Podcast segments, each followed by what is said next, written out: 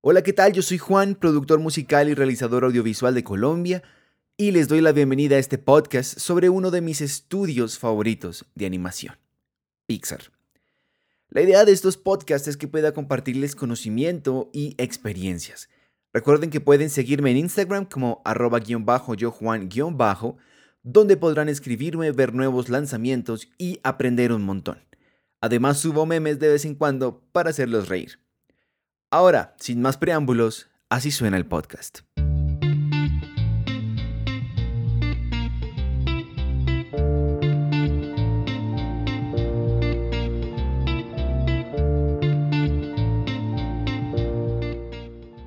Este tema me emociona mucho porque desde que tengo uso de razón, admiro demasiado todo lo que sucede al interior de Pixar.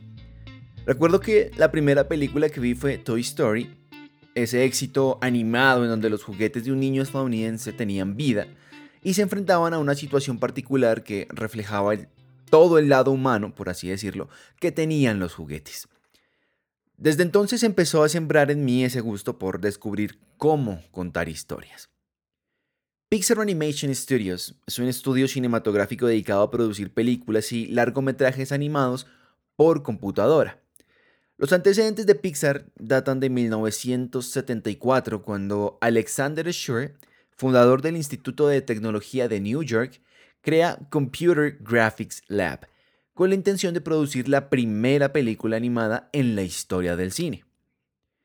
Entre los primeros empleados que tuvo esta empresa está Ed Catmull, quien posteriormente se convertiría en cofundador de Pixar y luego presidente de Disney Animation. De esta empresa nació un intento de largometraje experimental que llamaron The Works. Sin embargo, Computer Graphic Lab empezó a, enfrentar problemas financieros y varios de sus empleados, entre ellos Catmull, renunciaron para ir a trabajar en otro estudio importante en esa historia, el estudio de George Lucas en The Graphics Group, una división computacional de Lucasfilm. Lucasfilm había entrado en operación en 1979 y su principal objetivo era desarrollar tecnología computacional. Catmull, junto a Albie Raismith, que se involucraron rápidamente con la producción del precursor de Renderman, que es un software de renderización creado especialmente por Pixar, y que era reconocido como Reyes por sus siglas en inglés Renders Everything You Ever Saw, renderiza todo lo que alguna vez has visto y desarrollaron algoritmos que posteriormente se conocieron como el efecto de partículas y otras herramientas de animación. Tiempo después, Lucasfilm buscó dividir el equipo e inició conversaciones con dos empresas importantes, General Motors por una parte y Philips por la otra, para la transición de The Graphic Group. Lo que quería hacer General Motors era destinar el equipo para el diseño de automóviles y Philips, por su parte, quería utilizar esa tecnología para renderizar tomografías, que es el proceso de obtener imágenes por secciones. Ninguno de los dos negocios continuó y en cambio Steve Jobs compra Lucasfilm por una suma cercana a los 5 millones de dólares. Jobs decide después de un tiempo establecer esa compañía como un proyecto totalmente modificado y capitalizando 5 millones de dólares adicionales, nombra a Catmull y a Smith como presidente y vicepresidente respectivamente. El sentido de la compañía al principio no era el de crear películas animadas, como les conté en el podcast anterior, sino crear computadores especialmente para agencias gubernamentales y para la comunidad médica, pero no tuvo el alcance esperado y además era muy costoso de sostener. Uno de los clientes que tenía Pixar era nada más y nada menos que Walt Disney Studios, y lo que buscaba esta compañía era una forma de lograr incorporar el lenguaje que manejaban en Image Computer, que posteriormente se transformó en Pixar, en su proyecto Computer Animation Production System, con el que esperaban automatizar la animación de películas. En agosto de ese mismo año, John Lasseter, quien venía trabajando en algunas animaciones para poner a prueba las capacidades que tenía la Image Computer, estrenó el cortometraje emblema de Pixar se llama Luxo Jr. en el SIGGRAPH. Para quienes no saben quién es Luxo Jr., es la lamparita que aparece en la introducción de Pixar. Sí, esa lámpara tiene nombre y se llama Luxo. La respuesta por parte de la audiencia fue muy positiva, mucho más de lo que se esperaban. Además, este cortometraje fue el primer cortometraje de Pixar en recibir una nominación a los premios Oscar como el mejor corto animado. Luego, en 1987, Pixar muestra el nuevo corto Red's Dream, que incluyó las primeras escenas renderizadas con la Image Computer y unos efectos visuales innovadores como lluvia recreada digitalmente y mejoras en la iluminación en comparación con el cortometraje de Luxio Jr. Y sí, Pixar inicialmente produjo cortometrajes antes que películas. El siguiente cortometraje que presentaron fue Tintoy, un personaje amigable de cuerpo rojo y rostro alegre que también presentaron en el SIGGRAPH, como en el Ottawa International Film Festival y se llevó el Oscar como mejor cortometraje animado. Gracias a eso, la compañía lanzó en 1988 la versión mejorada de la Pixar Image Computer e intentó trabajar en el software de animación que les conté al inicio. Empezaron a producir el Renderman. Jobs, el visionario Jobs, en 1989 firma entonces un convenio con el estudio Colossal Pictures para la creación de comerciales televisivos y de películas promocionales. Y de este convenio nacen comerciales para diversos productos, entre ellos una famosa marca de dulces americana que se llama Lifesavers. Y este comercial en, particular tardó aproximadamente tres meses en quedar listo. También trabajaron después con marcas como Trident y hasta Listerine. El software que Pixar había desarrollado, Renderman, empezó a llamar la atención de potenciales inversionistas y empresas como IBM e Intel, por ejemplo, que adquirieron la licencia del, mismo programa. Ese mismo año se estrenó un nuevo cortometraje titulado Nick Nack, producido en un formato nuevo, el 3D estereoscópico. La estereoscopía es una técnica capaz de recoger información visual tridimensional y posteriormente a eso crear la ilusión de profundidad mediante una imagen estereográfica o tridimensional. Este fue el último cortometraje que fue producido por Lasseter cuando Pixar funcionaba como independiente. 1990 y Pixar vende su hardware a Vicom Systems y ese mismo año trasladaron los estudios a un parque científico que se llama Point Richmond Tech Center en Richmond, California. Es justamente en ese periodo de tiempo donde nacen las conversaciones con Walt Disney Feature Animation, quienes estaban interesados en producir una película sobre el cortometraje Teen Toy. Y para subsistir, Jobs se vio obligado a hacer un recorte de personal para mejorar su sistema financiero a principios del 91 más o menos, y para marzo del mismo año, la cantidad de empleados era la misma que cuando Jobs empezó la compañía en sus primeros años, un total de 40 empleados. A mediados de ese año se forja un acuerdo por 26 millones de dólares con Disney para realizar tres películas animadas que incluían un film basado en Teen Toy, que más tarde se iba a transformar en lo que conocimos como Toy Story. El acuerdo era que Pixar produciría los tres films y Disney brindaría los recursos necesarios para la producción, para la promoción, para la distribución, y a cambio se quedaban con los derechos de las licencias de mercadotecnia de sus productos y también serían los dueños de gran parte de las ganancias. Pixar iba a obtener tan solo un porcentaje que en mi parecer es bastante reducido de los ingresos en taquilla y de la venta de los formatos de video, es decir, los videocassettes. Pixar no dejó de trabajar produciendo comerciales ni cortometrajes. Mientras trabajaban en los comerciales de Listerine y Lifesavers, a mediados del 94, John Lasseter, Andrew Stanton, Pete Doctor y Joe Raft plantearon los argumentos o las historias detrás de Bichos que en inglés es A Box Life, de Monster Inc. y de Buscando a Nemo. Por causa de los problemas financieros que enfrentaba el estudio, donde se registraron pérdidas cercanas a los 2.4 millones de dólares, dicha situación llevó a Jobs a pensar si era prudente vender la compañía a su competencia directa, Microsoft. Pero cambió de decisión cuando en el New York Times publican una reseña en donde avisaban que Toy Story acabaría siendo un éxito para el estudio. Sumado a esto, estaba que Disney anunció que la distribución de esta película estaba bajo su mando y que además se iba a estrenar en la temporada navideña en 1995. Luego en el mismo año Jobs se nombró a sí mismo como presidente y director ejecutivo y al mismo tiempo se estaban escribiendo las historias que ya les conté, como A Bug's Life. Microsoft fue después de todo parte de la salvación de Pixar porque gracias a que esta empresa adquiere varias de las licencias de Renderman, permite que Pixar registrase sus primeras ganancias a lo largo de su historia y estas ganancias estaban muy cerca de generar 3.1 millones en ingresos netos. Llegó la víspera de Navidad y con ella Toy Story. En todo el mundo, esta película recaudó más de 361 millones de dólares y además obtuvo tres nominaciones a los Oscar. La Academia de Artes y Ciencias Cinematográficas reconoció la dirección de John Lasseter con un premio especial por, y lo voy a leer textualmente, por desarrollar e inspirar la aplicación de técnicas que han hecho posible el primer largometraje animado por computadora. Hasta este punto la historia de Pixar no deja de maravillarme. Les recomiendo ver los cortometrajes que les he mencionado hasta el momento, porque siempre me ha encantado la forma en que Pixar cuenta historias. De verdad que manejan una narrativa única y que casi siempre resalta la emocionalidad como un punto central.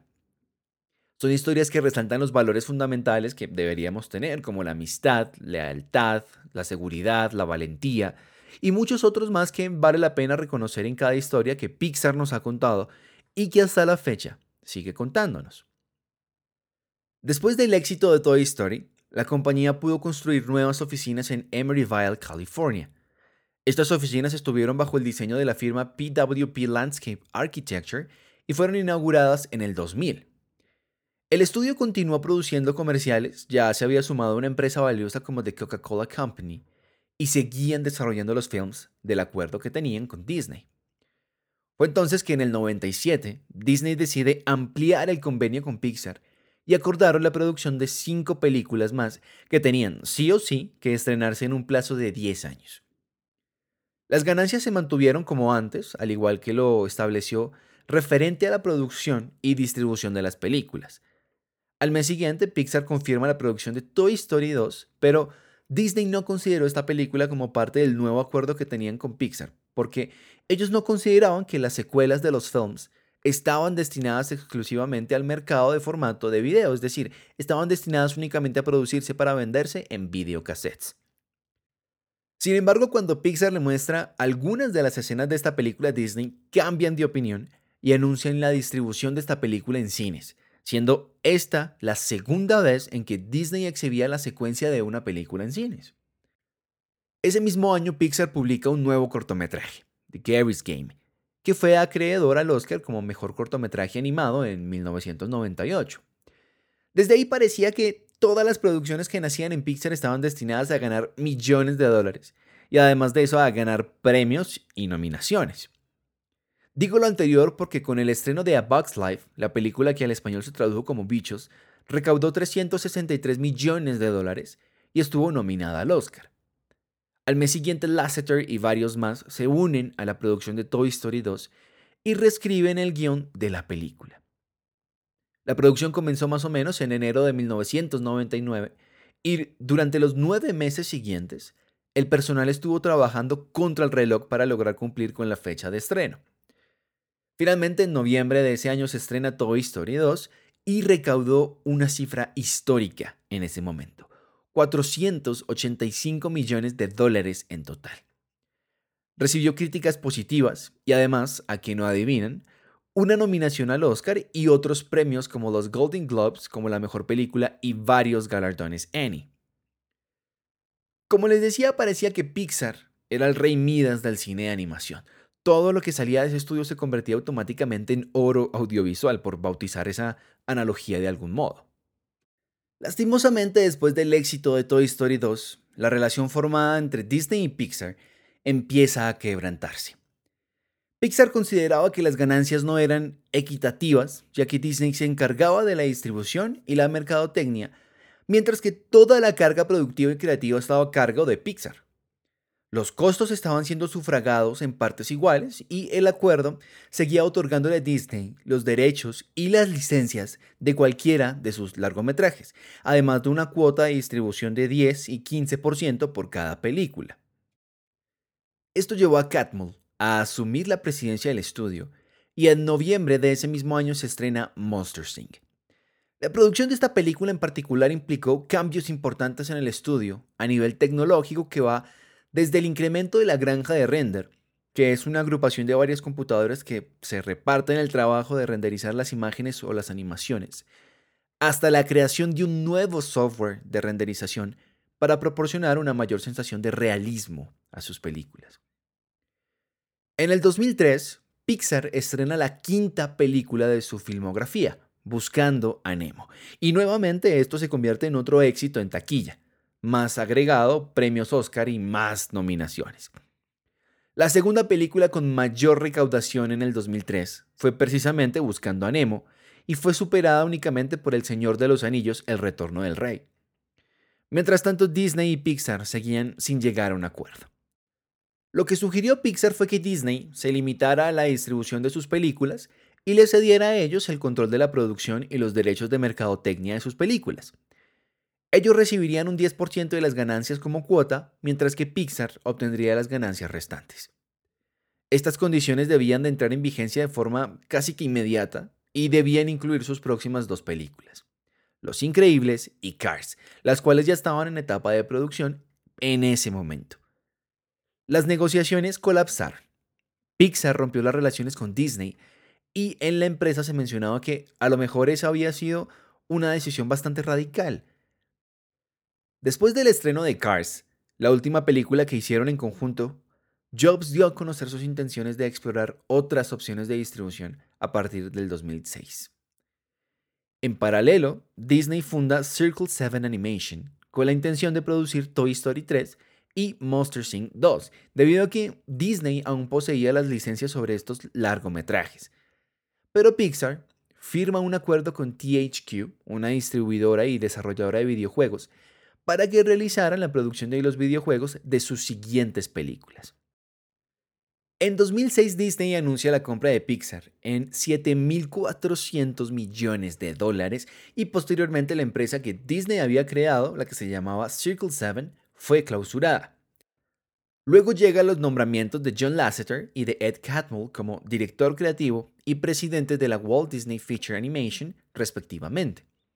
Sin embargo, la compra de Pixar por parte de Disney no implicó que ambas compañías se, fusionaran, sino que Pixar iba a seguir trabajando como una empresa independiente y además mantendría el nombre del estudio y la sede.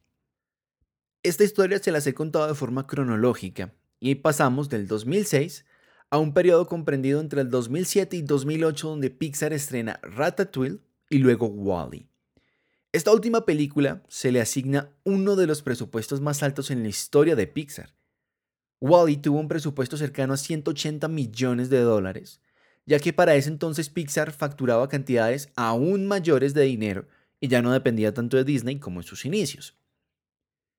En el 2009 se estrena Up y los ingresos que obtuvo esta película la llevaron a ser la segunda película con mayor número de ingresos en Pixar. La primera, como les conté antes, fue Buscando a Nemo. Up gana el premio al Oscar como mejor película animada y Catmull recibe un reconocimiento Gordon E. Sawyer un premio que se le otorga a un individuo en la industria cinematográfica cuyas contribuciones tecnológicas le han ayudado o le han dado crédito a la industria. Aparece entonces Toy Story 3 en etapa de producción. Esta película representa otro grande reto para el estudio porque tenían que recrear cada uno de los elementos de la película y además modelar nuevamente los personajes que ya habían usado en las dos películas anteriores de la serie. Se estrenó en el 2010 y superó la cifra de recaudación de las dos películas anteriores y además se convierte en la primera película animada más exitosa en la industria del cine. Y tres años más tarde este récord es rebasado sustancialmente por Frozen. El siguiente cortometraje que produjo Pixar fue Día y Noche, Day and Night, que combinó elementos 2D y 3D en su narrativa y una vez más ese estudio se lleva una nominación a los Oscar por Mejor Cortometraje Animado. Abril de 2010 llegó con una expansión importante para los estudios porque se fundaba Pixar Canada, una serie en Vancouver que se encargó de producir cortometrajes acerca de algunos personajes de Pixar. En sus tres años de existencia, Pixar Canada logró añadir ocho cortos a la filmografía de estudio. Ocho cortos basados en Toy Story y en Cars. Este podcast es uno de los que más me ha inspirado y que más me ha gustado hacer porque yo conocía varias de las cosas que les he contado hasta este punto. Pero como les dije en el podcast sobre los cinco tips para hacer un podcast, hacer este tipo de contenido es un aprendizaje continuo.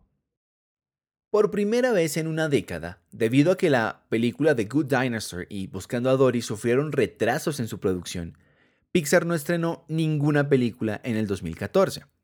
Sin embargo, ese mismo año, con la llegada de Jim Morris, un nuevo presidente de Pixar, anunciaron la producción de Toy Story 4, un film que a mí como fan eterno de la saga me encantó.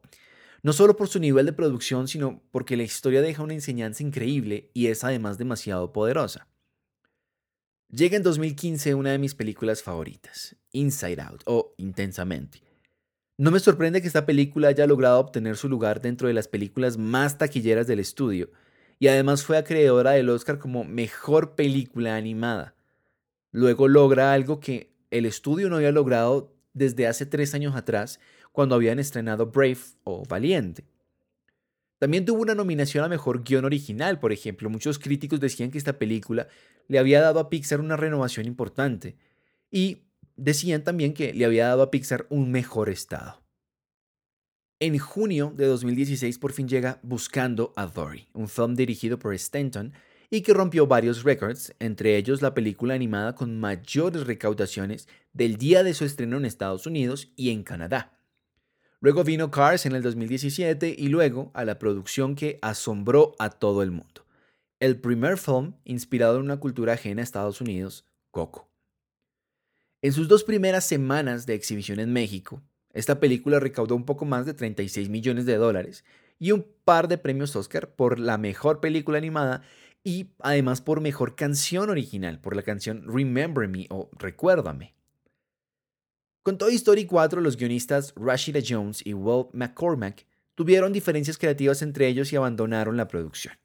Sin embargo, según contó un reportaje de The Hollywood Reporter, la decisión de estos dos de abandonar Toy Story 4 se debió a comportamientos inadecuados, que pues nunca se menciona cuáles fueron, por parte de John Lasseter. John Lasseter decide después tomar un descanso de Pixar y finalmente en el 2018 decide abandonar Pixar totalmente. Ese mismo año se estrena Bao, la primera producción de Disney dirigida por una mujer que se llama Domi Shi. Este corto obtuvo el Oscar a Mejor Cortometraje Animado. Finalmente, en febrero de este año, del 2019, Pixar lanza el programa Spark Shorts, destinado a jóvenes cineastas que estaban interesados en producir cortometrajes para plataformas como YouTube. La primera entrega que logró este proyecto fue Pearl, un corto que habla sobre la diversidad de género en un espacio laboral y que pueden ver en YouTube o en, la página web de Pixar.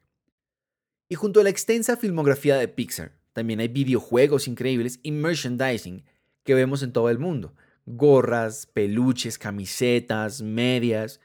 Para nadie es un secreto que ahora Disney es dueña de varios estudios más como Fox, como Marvel, como Discovery Channel.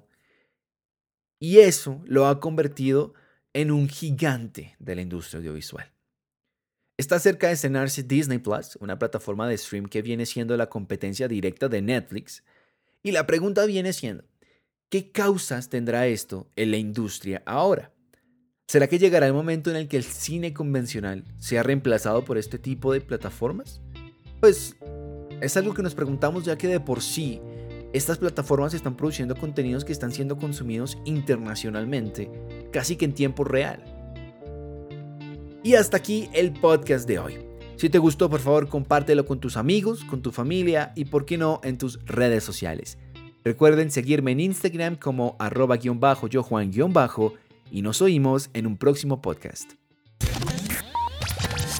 No dejen de escuchar el siguiente podcast sobre Netflix y las plataformas de stream un espacio donde entenderemos los cambios que estas plataformas han traído a la manera en que consumimos contenidos audiovisuales.